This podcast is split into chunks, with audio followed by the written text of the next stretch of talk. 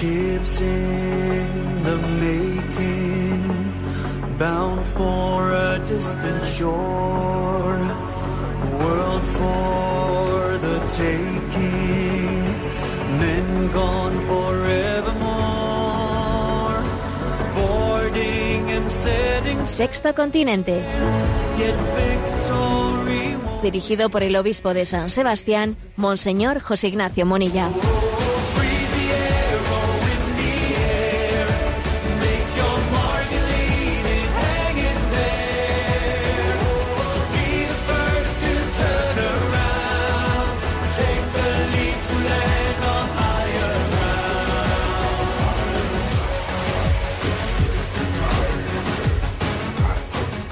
Un cordial saludo a todos los oyentes de Radio María. Un día más, con la gracia del Señor, nos disponemos a realizar este programa llamado Sexto Continente, programa que lunes y viernes de 8 a 9 de la mañana realizamos en directo, aquí en Radio María.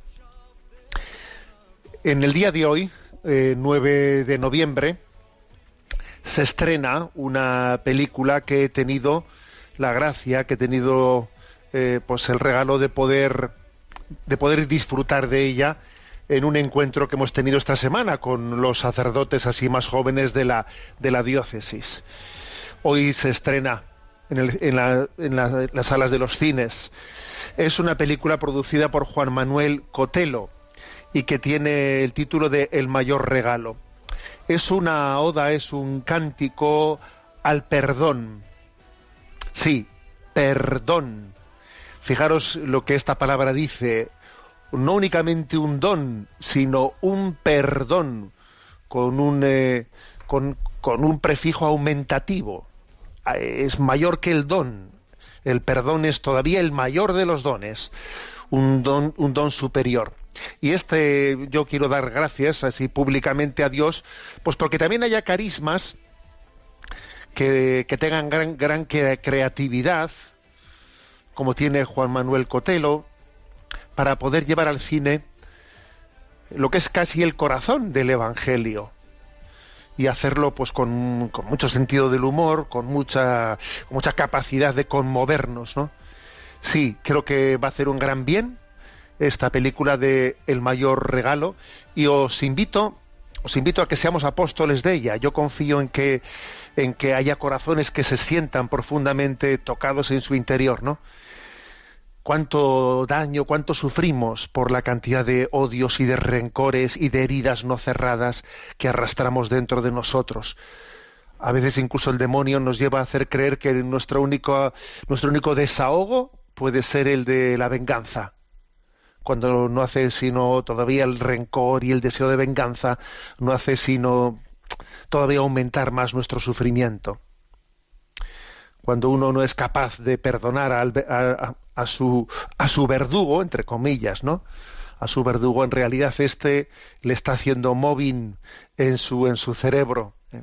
no nos conseguimos no nos no conseguimos liberarnos de lo ocurrido no bueno pues eh, decía Chesterton que amar significa amar lo imposible y perdonar significa perdonar lo, lo imperdonable.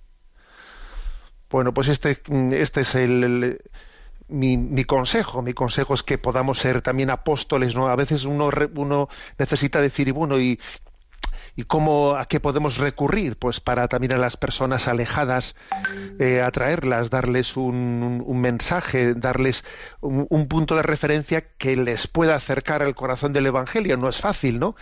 Eh, ¿En qué términos, de qué manera, con qué lenguaje eh, podemos al mundo de hoy hacerle entender que el lenguaje de, que el mensaje de Jesucristo sigue siendo plenamente actual? Bueno, pues aquí tenemos esta, eh, pues este gran instrumento de evangelización, de nueva evangelización que me parece que es esta película documental, ¿no? Del mayor regalo. Y voy a, y voy a únicamente mm, compartir algo que me emocionó, ¿eh? que me emocionó en esta película y espero que no me riñan por estar un poco desvelando, ¿no? desvelando algo del contenido de esa película documental. Bueno, en ella se entrevista pues a un, a un marido, a un esposo, que bueno a un matrimonio mejor dicho no pues que vivió una después de unos años grandes no de, eh, de felicidad y tenían tres hijos pues eh, en esa crisis de los 40 pues eh, aquella madre aquella esposa tuvo una crisis de los 40 muy grande en la que bueno pues fue tentada tentada de decir mm, bueno, pues se me está escapando la vida, no estoy, bueno, y entonces pues se echó, como se dice, no, se echó al monte, se echó al monte abandonando la familia, abandonando a sus hijos y a su marido, yéndose con, yéndose con, pues, con un hombre o con otro y, y jugando, ¿no? A ser una conquistadora y alguien que se valoraba a sí misma, bueno, abandonando la familia, ¿no? Y se, narra algo que me ha parecido conmovedor, ¿no? Y es cómo ese esposo le, le esperó, cómo aquella familia le esperó, supo esperarle, cómo rezaron por ella diariamente el Santo Rosario, esperando su retorno cómo fueron a un santuario mariano a Meyugore y allí pidieron a la Virgen María que les diese ese don. Y todos los días, todos los días, desayuno, comida y cena, le ponían ahí eh, pues le, dejaban reservado, ¿no? Su lugar en la mesa, donde ella, su madre y su esposa, pues allí eh, era su lugar, era su sitio, y nadie se lo iba a quitar, aunque ella se hubiese ido de casa. Mm, desayuno, comida y cena, ahí le ponían su lugar para sentarse ella con sus cubiertos, esperando a que regresase. Y cuando venían algunas visitas y, y bueno y comían con ellos eh, pues visitas y de amigos de la familia seguían reservándole que nadie le quitase su sitio a esa madre a esa esposa que había marchado y allí tenía su sitio su lugar esperándole. Y rezaban el rosario diariamente por ella por su retorno no y así pasaron varios años no varios años hasta que ese don ese don ese perdón llegó llegó a esa casa y retornó y aquella madre, pues una mañana volvió a despertar a sus hijos que le dijeron, mamá, te estábamos esperando. Y les llevó, ¿eh? y aquel día les acompañó al colegio. Bueno, me ha parecido una historia conmovedora del perdón, porque el perdón también entra en el seno de la propia familia, ¿no? Alguien dijo que un buen matrimonio es la unión de dos buenos perdonadores. Bueno, también esto hay que tenerlo en cuenta, ¿no? El matrimonio, la familia solamente puede salvarse, ¿no? Por el don del perdón. Bueno, y además digamos una cosa, ¿eh? que lo más específico de ser cristiano no es el hacer grandes penitencias, no. Lo más específico de ser cristiano es el tener un corazón a imagen del corazón de Cristo que sea ilimitadamente bueno, capaz de perdonar capaz de perdonar las injurias, ¿no? Bueno, pues bienvenida sea esta producción de Juan Manuel Cotelo que hoy se estrena en el cine, El mayor regalo, y bueno, yo os invito eh, a, a, podernos hacer apóstoles también de esta, de esta presentación ante el mundo de lo que es el corazón del Evangelio, que es el don del perdón. Bueno, después de esta entradilla, deciros que Sexto Continente eh, tiene también la característica de, de, estar presente en las redes sociales, en Instagram y en Twitter, con la cuenta arroba obispo Munilla, en Facebook, con el muro que lleva mi nombre personal de José Ignacio Munilla, decir que hay una página web multimedia www.enticonfio.org en la que podéis encontrar pues eh, el enlace a todos los materiales pues que se han ido que se han ido elaborando ¿eh? y también a programas anteriores, etcétera. Bien, pues como primer tema voy a, voy a hablar dentro de este desarrollo que estamos teniendo de la educación, eh, de la presentación de la educación de las virtudes humanas, voy a hablar de la virtud del, optimismo. Bueno, me parece importante ¿eh? hablar de la virtud del optimismo. Y fijaros, eh, voy a hablar del optimismo como virtud, ¿eh? no como tendencia psicológica. Porque también pues, el optimismo puede ser, no es una persona que es de tipo optimista. Bueno, una cosa es la virtud como, perdón, el optimismo como virtud y otra cosa es hablar de optimismo como, como tendencia psicológica, ¿no? O como característica psicológica. Bueno, la definición que da en este libro de David Isaacs, al que, me estoy refiriendo también en programas anteriores, la definición es la siguiente. Optimismo. Pues es, es confiar razonablemente en las propias posibilidades y en la ayuda que nos puedan prestar los demás. ¿Mm? De tal modo que en cualquier situación podemos distinguir, podemos discernir, en primer lugar, lo que es positivo y qué posibilidades existen para mejorar. Y también al mismo tiempo tener claro, discernir cuáles son las dificultades que se oponen, ¿no? Y los obstáculos que tenemos que, que abordar, ¿no? aprovechando eh, las cosas positivas y afrontando eh, y afrontando también con deportividad eh, con deportividad pues las dificultades esto es digamos de, eh, de, una manera sencilla pues lo que cómo definiríamos el optimismo y, y comienzo por un ejemplo por un ejemplo para que entendamos mm, qué es el optimismo entendido como virtud ¿eh? y no meramente como tendencia psicológica. Imagínate, por ejemplo, que es un, día de lluvia con el cielo totalmente encapotado y que además la previsión de la lluvia es que va a llover sin parar, ¿no? Y entonces uno, uno dice, bueno, dentro de poco salimos de paseo porque seguro que ahora va a salir el sol. ¿Mm? Y el otro dice, venga, vamos a encender el, pues, eh, la calefacción, o encendemos el fuego y vamos a me han, me han enseñado un juego súper chulo y vamos a, jugar esta tarde que como va a hacer mal tiempo pues lo más probable es que haga mal tiempo pues eh, vamos a jugar y seguro que lo vamos a pasar súper bien a ver ¿cuál de los dos es el optimista? como virtud ¿eh? a ver, el, el, optimista es el, el segundo no el primero el primero está falsificando la realidad y el segundo está sacando el provecho, está abordando las circunstancias reales con optimismo. Hay mal tiempo, pero vamos a hacer un plan que nos lo vamos a, vamos a disfrutar un montón de esta tarde. Ese es el optimista, no el primero. ¿eh?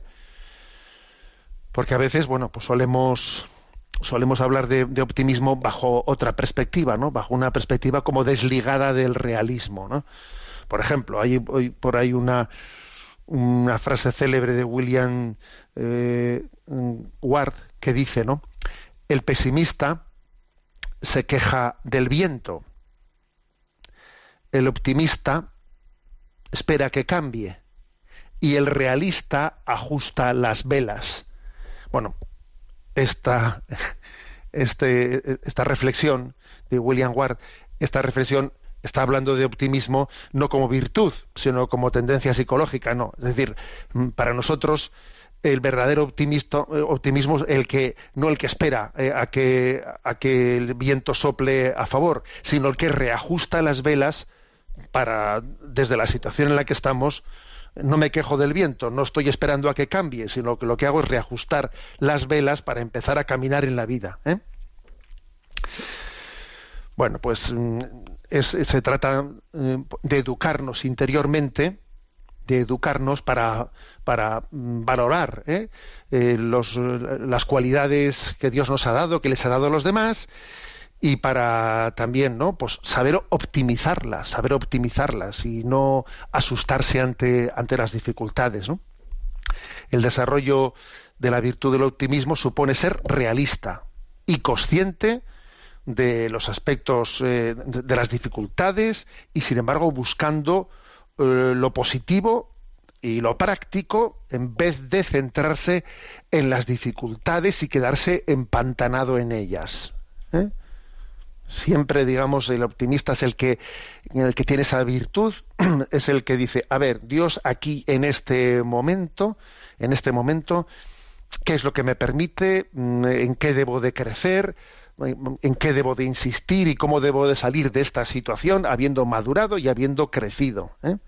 sabiendo que en todo lo que nos rodea hay oportunidades, hay oportunidades, no hay, acontecimiento en la vida en el que Dios no esté también dándonos oportunidades, ¿no? Esto es, digamos, es la virtud del optimismo.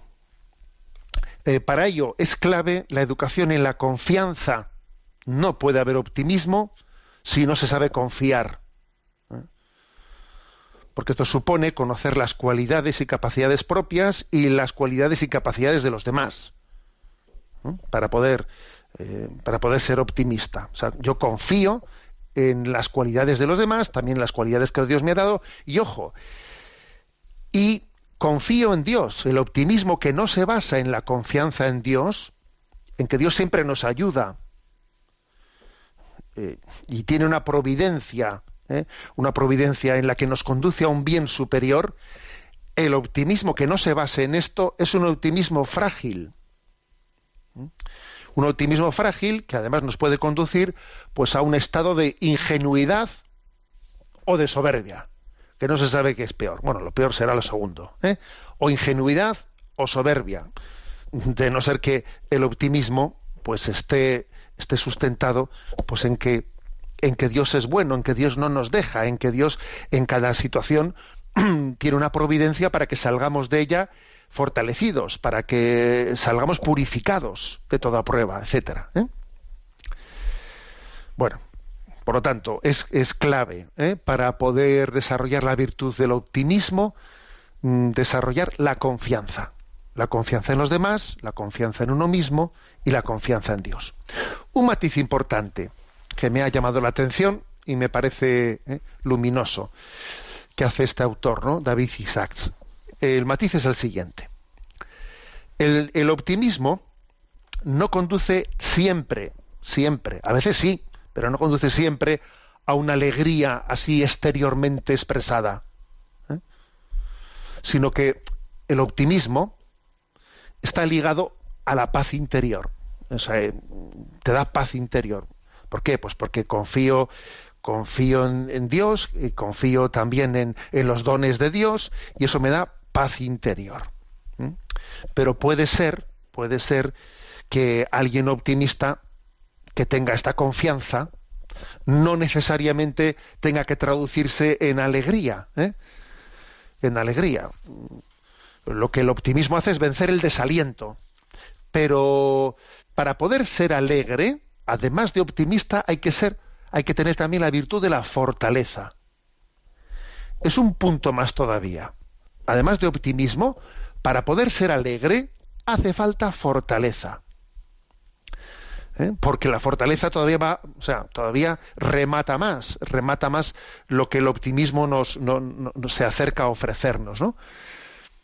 Sí, el optimismo te da, te da paz interior, porque, tienes confianza en que, en que Dios de, toda situación te va a asistir, te va a cuidar, no te va a dejar de la mano y tienes confianza también en las, posibilidades de las personas que te rodean, etcétera, etcétera. Eso te da paz interior. Pero la alegría, la alegría todavía requiere fortaleza, no solo optimismo, requiere fortaleza. Porque la, la fortaleza es necesaria para hacer frente a las tristezas que anidan en nuestro corazón. Hay que ser muy fuerte para ser alegre. ¿eh? Hay que ser muy fuerte para que pues, esas, pues esas tristezas que están rondándonos no, no tengan lugar en nosotros. Bueno, como veis aquí hay tres cosas, confianza, optimismo y fortaleza, que van unidas. Las virtudes, eh, las virtudes son, son, son, son, como un rosario en el que tiras y, y, van saliendo. ¿eh? Importancia de, de cómo enseñar, ¿eh? cómo enseñar a ser optimistas o cómo enseñar a confiar. ¿Cómo se hace eso, no? Para, para evitar la ingenuidad o para evitar la soberbia, ¿no? Hay que enseñar enseñar a los hijos a ser realistas, o sea, y aprender también nosotros, ¿no? A ser realistas. ¿Cómo se enseña a ser realista? Pues eh, aprendiendo a relacionar todo lo que nos ocurre, mira, con una finalidad que tiene la vida. Algo querrá Dios, Dios de esto, ¿no? Seguro que de esto salgo, tengo que salir fortalecido, tengo que salir purificado, como os decía, ¿no? Aprender a relacionar todo lo que nos ocurre con un, un designio, un designio, una finalidad de la vida. Y bueno, pues esto, por ejemplo, ¿no? Eh, enseñando a nuestros hijos cómo hay que relacionar, hay que relacionar eh, todo lo que ocurre mm, aprendiendo a confiar, por ejemplo, ¿no? Si, si, si, alguien, ¿no? Pues va al médico, habrá que, habrá que enseñarle, pues al, a nuestro hijo que vamos al médico, pero no porque el médico es alguien que lo va a poder todo, pero sí, el médico tiene unos dones y tiene unas cualidades en los que tenemos que tener un- una, confianza y seguir los, los, los consejos que él nos dé, lo cual no quiere decir que el médico sea infalible, pero tenemos que aprender a confiar en él por los dones que tiene, ¿no? Porque son los medios, los, medios que Dios me ha dado, pues para aprender a cuidar de la salud. Infalible no será, pero es en este momento es el, es el conducto, es el camino que Dios me pone en la vida. Y bueno, pues eh, también lo mismo ocurrirá en el, en el resto de la vida. A un, a un hijo hay que enseñarle que, que el optimismo no tiene que nacer de que a mí todas las cosas me salgan siempre bien, de que yo sea un triunfador, ¿eh? de que todo me salga redondo. No, aunque, aunque, haya, aunque haya sacado algún suspenso y aunque alguna cosa me haya ido regular, tengo que aprender también a ser optimista. O sea, es decir, que es falso el optimismo que está basado en que uno es un triunfador y todo le sale perfecto. Ese es un optimismo falso. ¿Mm? No, es un optimismo falso. Un optimismo verdadero tiene que aprender también enseñar que tenemos que confiar eh, pues en los dones que Dios nos pone alrededor, pero sabiendo que, que- no son infalibles, que no son infalibles, que en el fondo el único que no, el único que no va a fallarnos es Dios. ¿eh? Tenemos que echar mano, ¿no? De los dones y los recursos que Dios no, no- con los que Dios nos rodea, pero sabiendo, sabiendo que, bueno, que, que puede ser que Dios se sirva de ellos o Dios tenga otro designio que ya lo iremos descubriendo, ¿no? Por eso es clave que aprendemos a valorar todo lo que nos rodea, todas las cosas que nos rodean, pero sin hacer de ellas, o sea, sin, sin idolatri- idolatrizarlas. No hay que idolatrizar pues a nadie, ni al médico o al profesor o al entrenador o a mi equipo de fútbol o lo que fuere, ¿no? Son todos, son todos dones, pero que no deben de ser idola- idolatrizados. Solamente en Dios podemos y debemos de poner la confianza plena, porque solo Él es, Él es Dios todopoderoso. Dios nos dará lo que sea lo que sea mejor para nosotros, que muy posiblemente no será aquello no coincidirá con aquello que le hemos pedido, porque Dios sabe mejor lo que me conviene y sabe mejor cuál es mi bien que yo mismo, ¿no? O sea, confiar en Dios, eh, confiar en Dios es la base del optimismo. Esto está claro, esto es claro, sí, es la base del optimismo. ¿eh? Bueno, mm, y, y por último, subrayemos por lo tanto de que en esa descripción que hemos hecho ¿no? del optimismo, eso de, que en cualquier situación tenemos que distinguir lo que es positivo y qué posibilidades tenemos para mejorar y qué dificultades y obstáculos tenemos que eh, afrontar y aprovechar para salir de ellas eh, fortalecidos, etcétera, etcétera, etcétera, eh, pues esto, este aspecto, hay que ahora cotejarlo con lo que, con, con algo que es importante, y es que que hay que saber cómo reaccionar cuando nos fallan, ¿eh? nos fallan las personas que están a nuestro alrededor y no nos venimos abajo por ello, ni, ni caemos en la lectura pesimista de que como alguien me ha fallado, pues es que no puedo yo fiarme de nadie, ¿no? Una persona madura, por ejemplo, pues cuando alguien le falla a su alrededor, no por eso hace la lectura ¿eh? de ya no, no, fiarse de nadie más, porque uno no se puede fiar de nadie, y entonces, pues como alguien le ha fallado, ya mmm, tiene una reacción más bien visceral en la que ya no da una op oportunidad a esa persona que ha fallado, no vuelve a darle una oportunidad y además tiende a desconfiar de todos los demás. ¿Mm? Esto, esto, esto, por ejemplo, le, le puede ocurrir a un niño si a un niño no se le educa en que aunque alguien haya obrado mal, no tienes que desconfiar de los demás. Y a un inmaduro le pasa lo mismo que a un niño, ¿eh? que tiene ese tipo de reacciones. Con lo cual, educar, educar en el optimismo, educar en la confianza, supone decir, a ver, las personas fallan y no por eso me escandalizo y no por eso dejo de ver todas las cosas buenas y todos los dones que tienen que tienen muchas más cosas buenas que malas, a pesar de que, de que, de que hayan fallado. Yo he sido testigo de algunos fallos suyos, ¿no? Dios, o sea, es decir, la virtud del optimismo no me hace ciego para ver las cosas buenas que son más que las negativas a pesar de los fallos de los demás. Bueno, por eso digamos que mm, el optimista aprende, aprende también a relativizar las cosas malas que ocurren. Aprende a relativizarlas. ¿eh?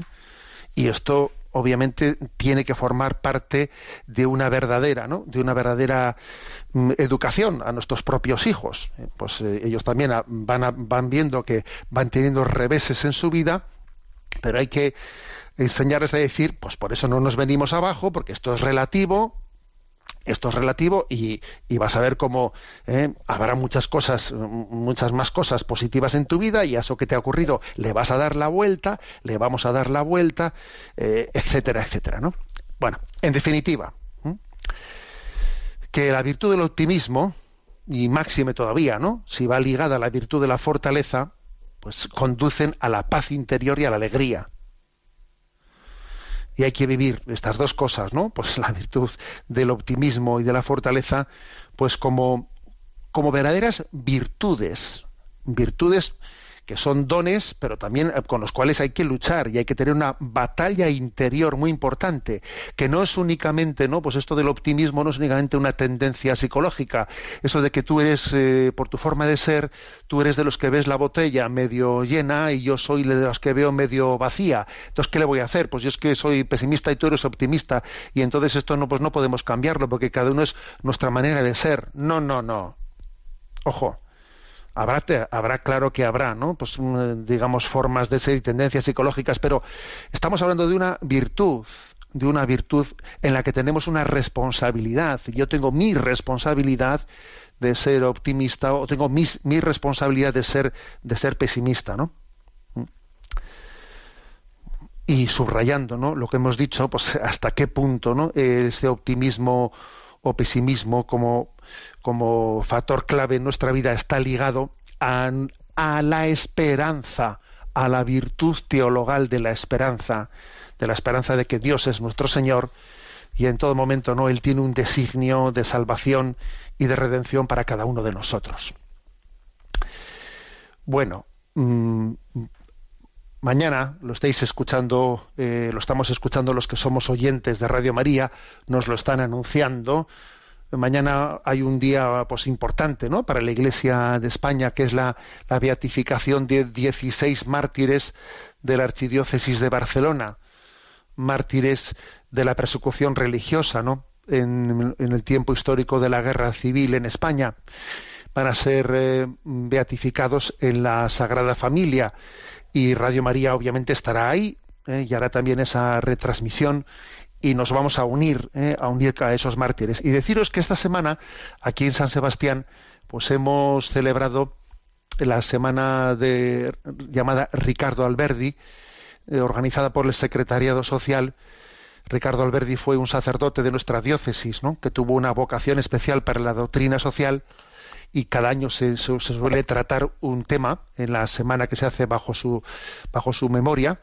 Y este año hemos tratado el tema de la crisis de Medio Oriente y la guerra en Siria, eh, con, con, el título de Los cristianos expulsados de su cuna.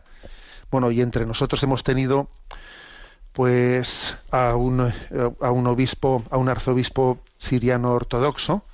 Hemos tenido también al embajador de Siria en España, al eh, presidente de la asociación Aramia, a un representante también de, de una asociación eh, Siria Arenalde, aquí en el País Vasco, en defensa de Siria, etcétera. Y la verdad es que, eh, y también la participación de un, de un periodista eh, que es corresponsal en Oriente Medio, Miquel Ayestarán, y bueno, pues han sido unas reflexiones que nos han acercado también a la existencia de, del martirio, ¿no?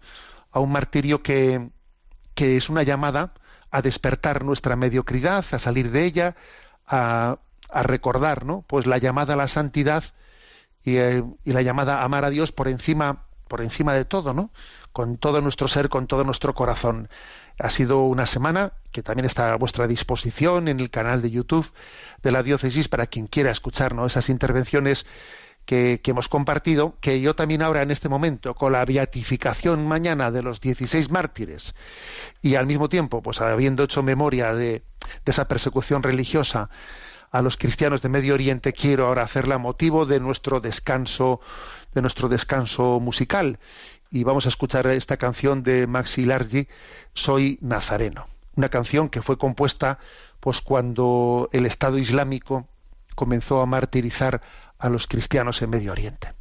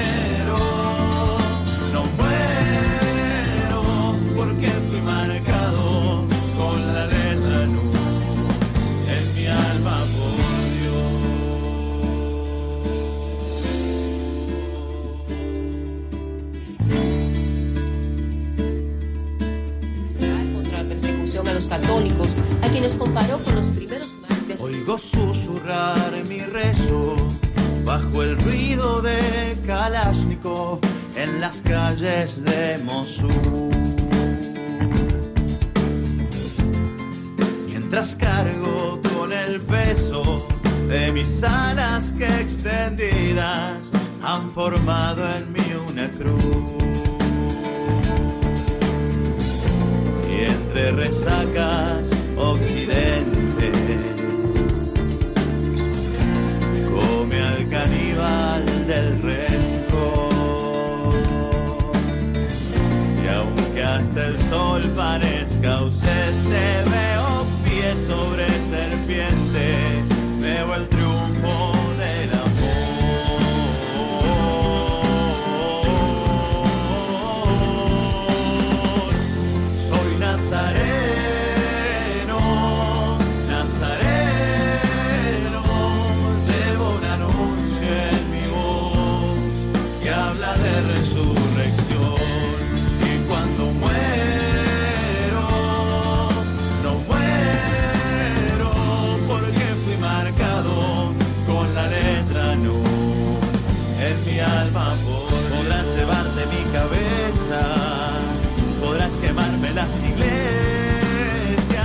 iglesias, podrás echarme de la tierra que me vio nacer, pero mi alma es de Dios, podrán tus armas convencerte de que has logrado someterme, pero el espíritu me sopla hacia la libertad, no hay cadenas para la verdad, frente a los clavos de tu ira, quiero ofrecerme otra mejilla. Amar la mano que martilla y con acariciar el filo de tu daga.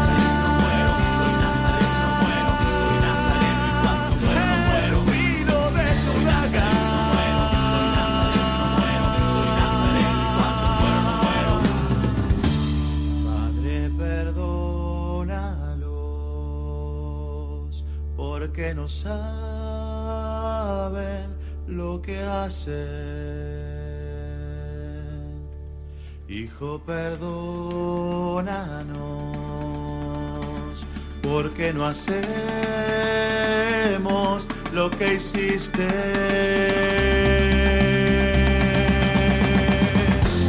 Soy Nazareno,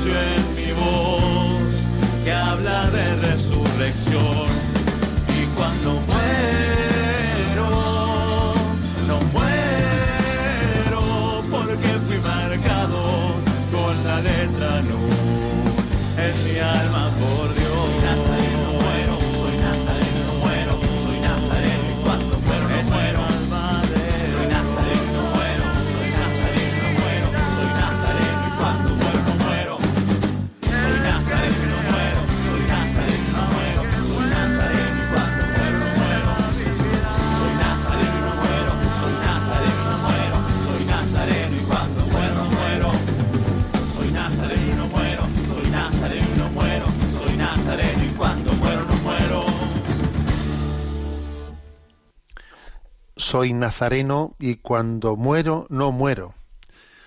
Porque llevamos en nosotros esa semilla de la resurrección que hemos recibido en el bautismo.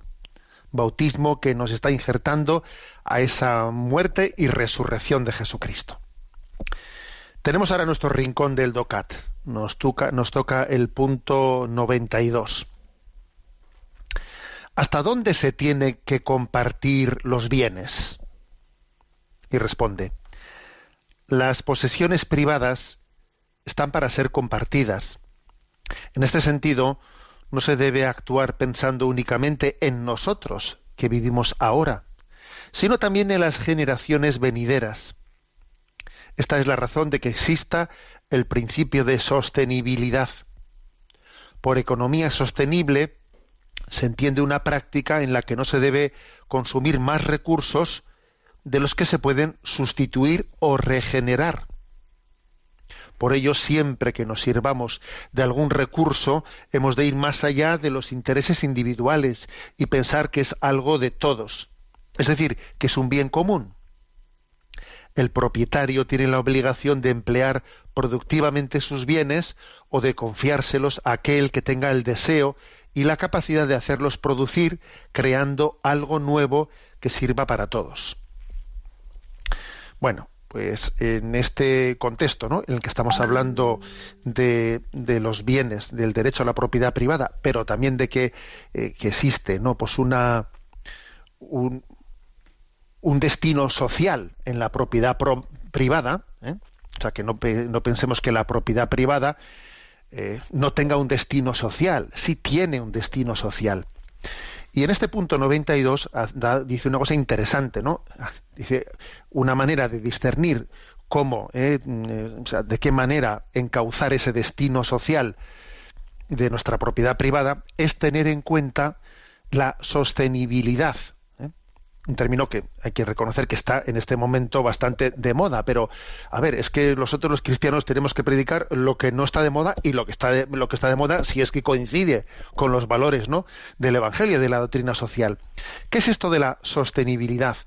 Pues sostenibilidad quiere decir que un bien tenemos que utilizar de él, recurrir a él, usar de él de manera que, que pueda ser también disfrutado por los que vengan detrás tuyo. O sea, que tú no uses y abuses de él de manera que los que vienen detrás tuyo ya no tengan la capacidad de disfrutarlo. ¿Mm? Pues, por ejemplo, imagines, con lo, con con lo que es eh, pues el disfrute de la naturaleza o, de un bosque, de una selva, y decir, oye, pues claro que podemos, claro que podemos y debemos, ¿no?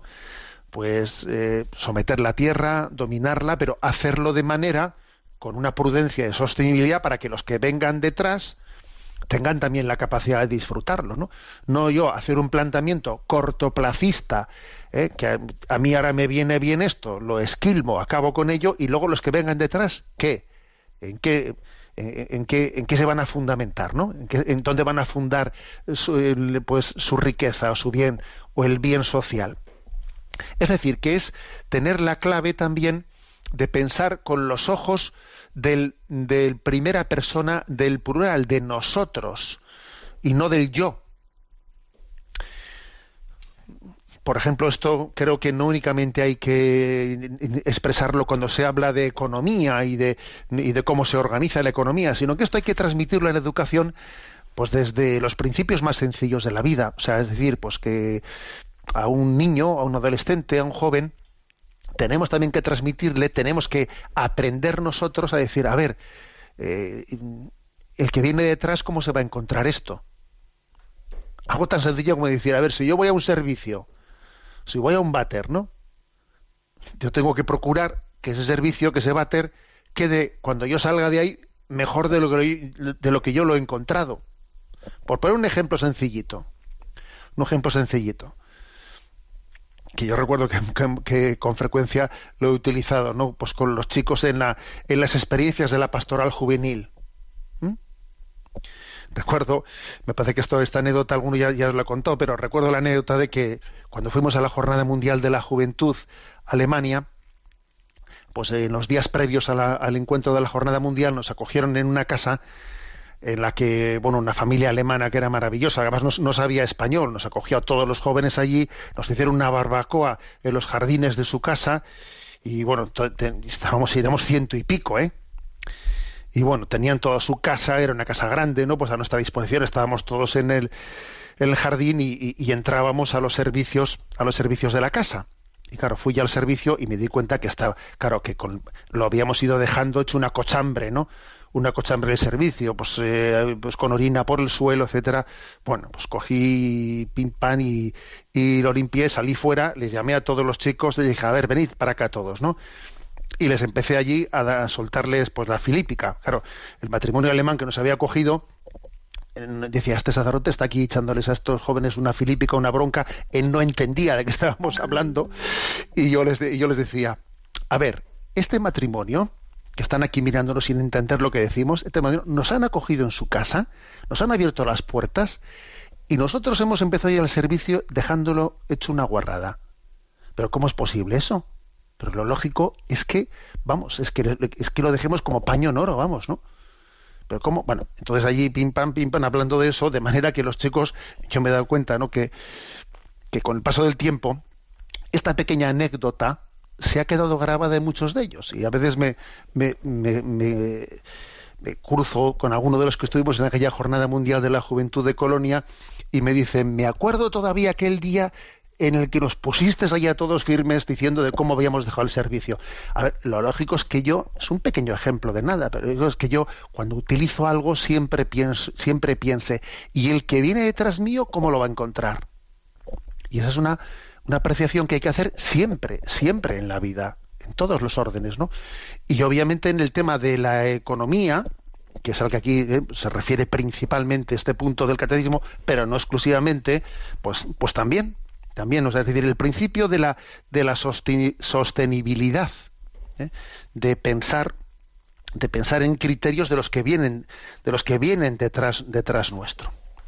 Hay una cita aquí de Guillermo Rovirosa que dice lo siguiente: ni el sistema capitalista de vivir en alquiler, ni el comunismo de vivir en un cuartel tan grande como el país son compatibles con la posibilidad de que las familias puedan formar comunidades humanas. Es decir, ni el sistema, ¿eh? ni el sistema capitalista que pretende que todo se hace a cambio de un dinero, todo es por alquiler, ¿no? Ni el sistema comunista que es como pretender que el mundo es un cuartel y yo soy un soldado que está metido en un cuartel, ¿no?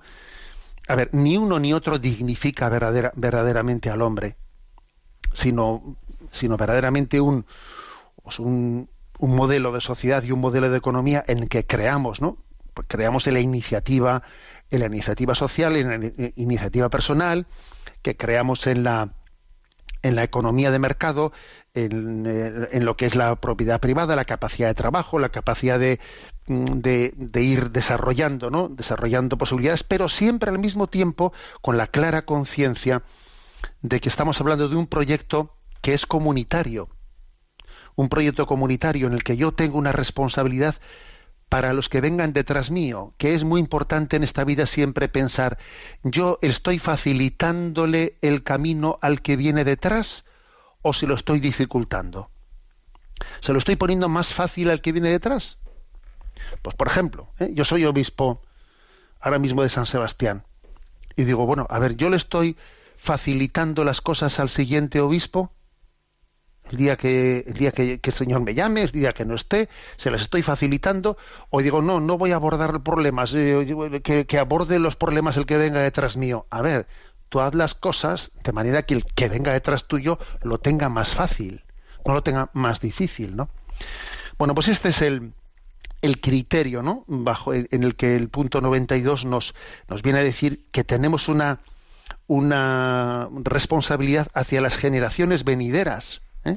en la manera de utilizar los bienes, los bienes y los dones que Dios nos ha dado. Bueno, tenemos nuestro rincón para la participación de los oyentes. ¿eh? Sabéis que el correo electrónico sextocontinente arroba radiomaria.es podéis hacer llegar vuestras preguntas y a Yolanda, que está en la emisora, le vamos a decir que nos presente las que hemos seleccionado esta semana. Adelante. Muy buenos días, monseñor. Buenos días. Una oyente nos plantea, ustedes hablan mucho de la confianza, pero me cuesta confiar. Mi pregunta es, ¿la confianza de Dios es una gracia que Dios te da o algo que se adquiere con nuestro trabajo? Necesito confiar porque la vida no es fácil. Le agradecería que me encomiende en su oración y me dé una respuesta. Bueno, pues precisamente hoy eh, cuando esta, esta, atendemos esta pregunta, le diría al oyente que lo que hemos hablado del optimismo tan ligado a la confianza le puede, le puede añadir añadir mucho, ¿no? O sea, le puede dar una parte importante de la respuesta. Yo diría, obviamente, la confianza es un don y es un reto para nosotros. Es un don y una tarea don y tarea, y las dos cosas, ser don y ser tarea, pues forman parte de la realidad de la vida. Dios te da la gracia, pero la gracia necesita ser acogida, pues poniendo todas, eh, poniendo toda la carne en el asador. Mm, dos consejos eh, claves, ¿no? Para poder crecer en confianza. Cultivar la sensibilidad, cultivar la sensibilidad que nos lleva a apreciar, a valorar montones de dones de los que estamos rodeados que igual no apreciamos. Es uno de los motivos por los que nos cuesta confiar es porque no estamos ya viendo, o sea, no, no, nos estamos percatando de cómo estamos siendo cuidados. No ya de que Dios te cuidará en, en, el futuro y te da vértigo y te cuesta confiar en lo que pasará en el futuro, no, no, sino de cómo me está cuidando ahora, cómo me ha cuidado hasta ahora. O sea, antes de confiar ¿eh? en el futuro es importante apreciar, apreciar cómo he sido cuidado, o sea, cómo Dios me lleva bajo sus alas. O sea, hacer una memoria agradecida. La memoria agradecida es clave. Porque si yo no aprecio cómo he sido cuidado, ¿cómo voy a confiar en que seré cuidado en el futuro? La memoria agradecida es, es clave. ¿eh? Y en segundo lugar, pues mm, la segunda parte de la confianza eh, creo que es en hacer actos de fe y actos de esperanza y actos de caridad, pues de lo que es Dios para nosotros, de lo que es Dios. Fiel es Dios, ¿eh? fiel es Dios. Y Él no permitirá que seamos probados por encima de nuestra fuerza, ¿no? O sea, decir, actos de fe, actos de esperanza, actos de caridad, ¿no? Estas tres virtudes que son las virtudes en las que obviamente no se, está perfectamente digamos fundada la, virtud de, de, la confianza es creo en Dios tengo esperanza en que él actúa porque me ama ¿eh? fe esperanza y caridad eh, se crecen las virtudes eh, entregándose a ellas pero también haciendo actos actos de fe actos de esperanza actos de caridad ¿eh? que deben de, también alimentarse de momentos de oración, momentos de oración, especialmente también el momento de la poscomunión, cuando hemos recibido el cuerpo y la sangre de nuestro Señor Jesucristo, es un momento muy clave, ¿no? Para pedir ese aumento de fe, esperanza y caridad, ¿no? Que me permitan hacer ese acto de confianza. Adelante con otra consulta. Un matrimonio joven pregunta, muy buenas, monseñor. Somos un matrimonio joven que a los nueve meses de casarse tuvieron el regalo de Dios de tener un hijo. Le querríamos pedir unas palabras de discernimiento sobre los métodos naturales en el matrimonio, a los que se recurre por razones diversas, enfermedad, precariedad económica, edad joven, etcétera. Imagino que sabrá que estos métodos tienen una fiabilidad de un 98%, al igual que los preservativos o la píldora.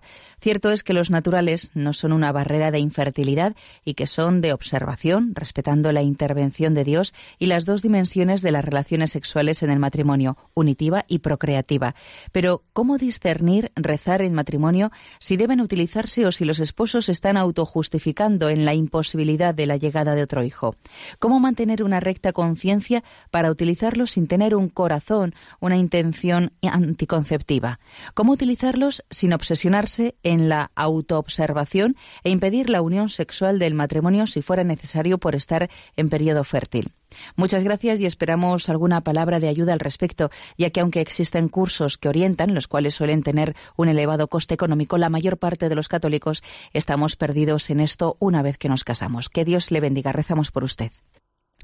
Bueno, pues la verdad es que mm, el formularse esa pregunta, pues es un don de Dios, ¿eh? el que un matrimonio joven se formule esa pregunta, pues, pues, es, pues es que implica delicadeza de conciencia, ¿eh? delicadeza de conciencia y es una llamada a todos nosotros a decir, eh, yo tengo que buscar la voluntad de Dios en mi vida y no meramente autojustificarme, ¿no?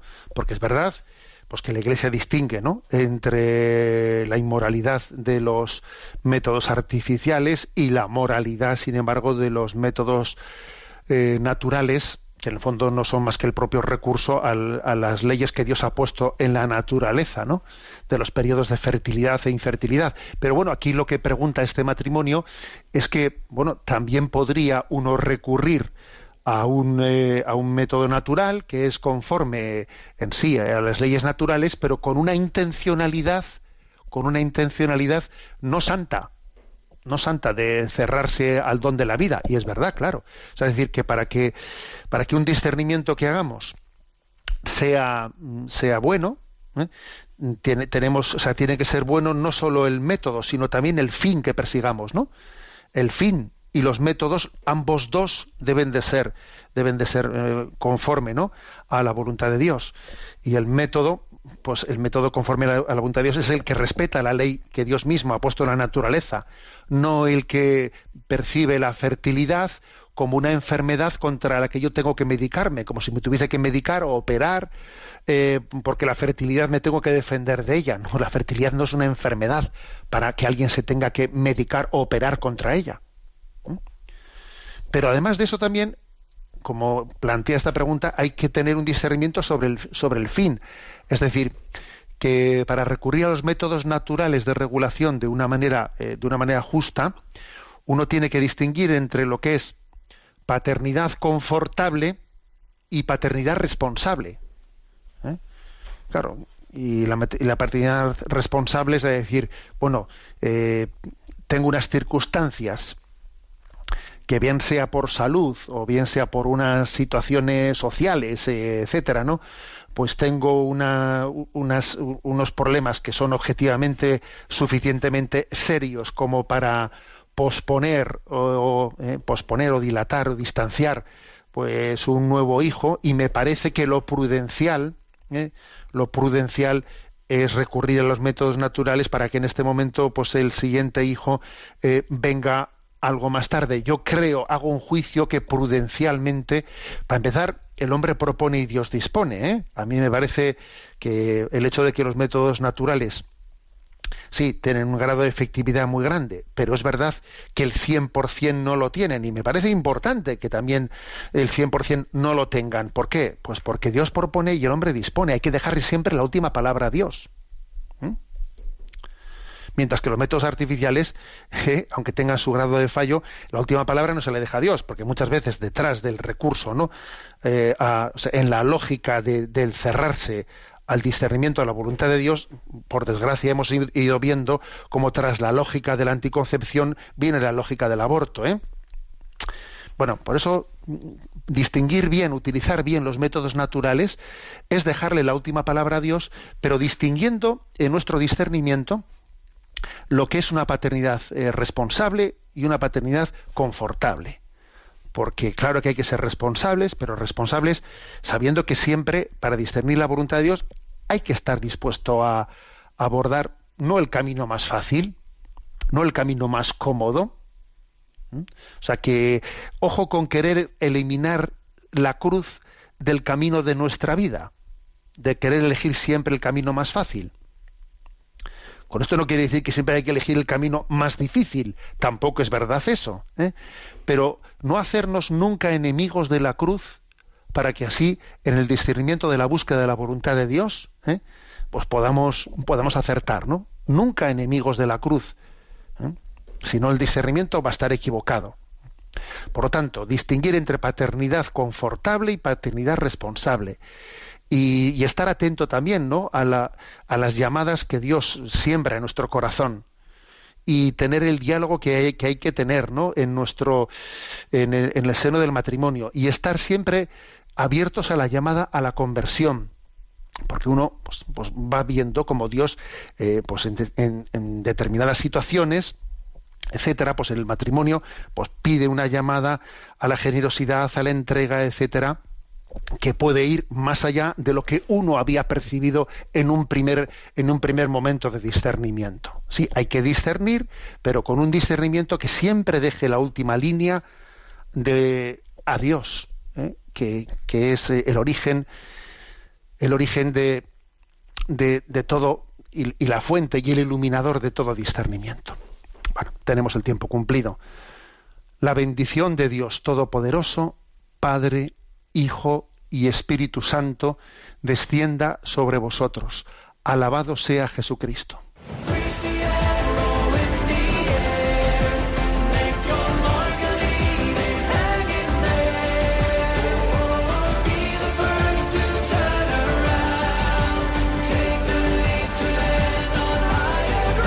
Y así finaliza en Radio María, Sexto Continente, un programa dirigido por el obispo de San Sebastián, Monseñor José Ignacio Monilla.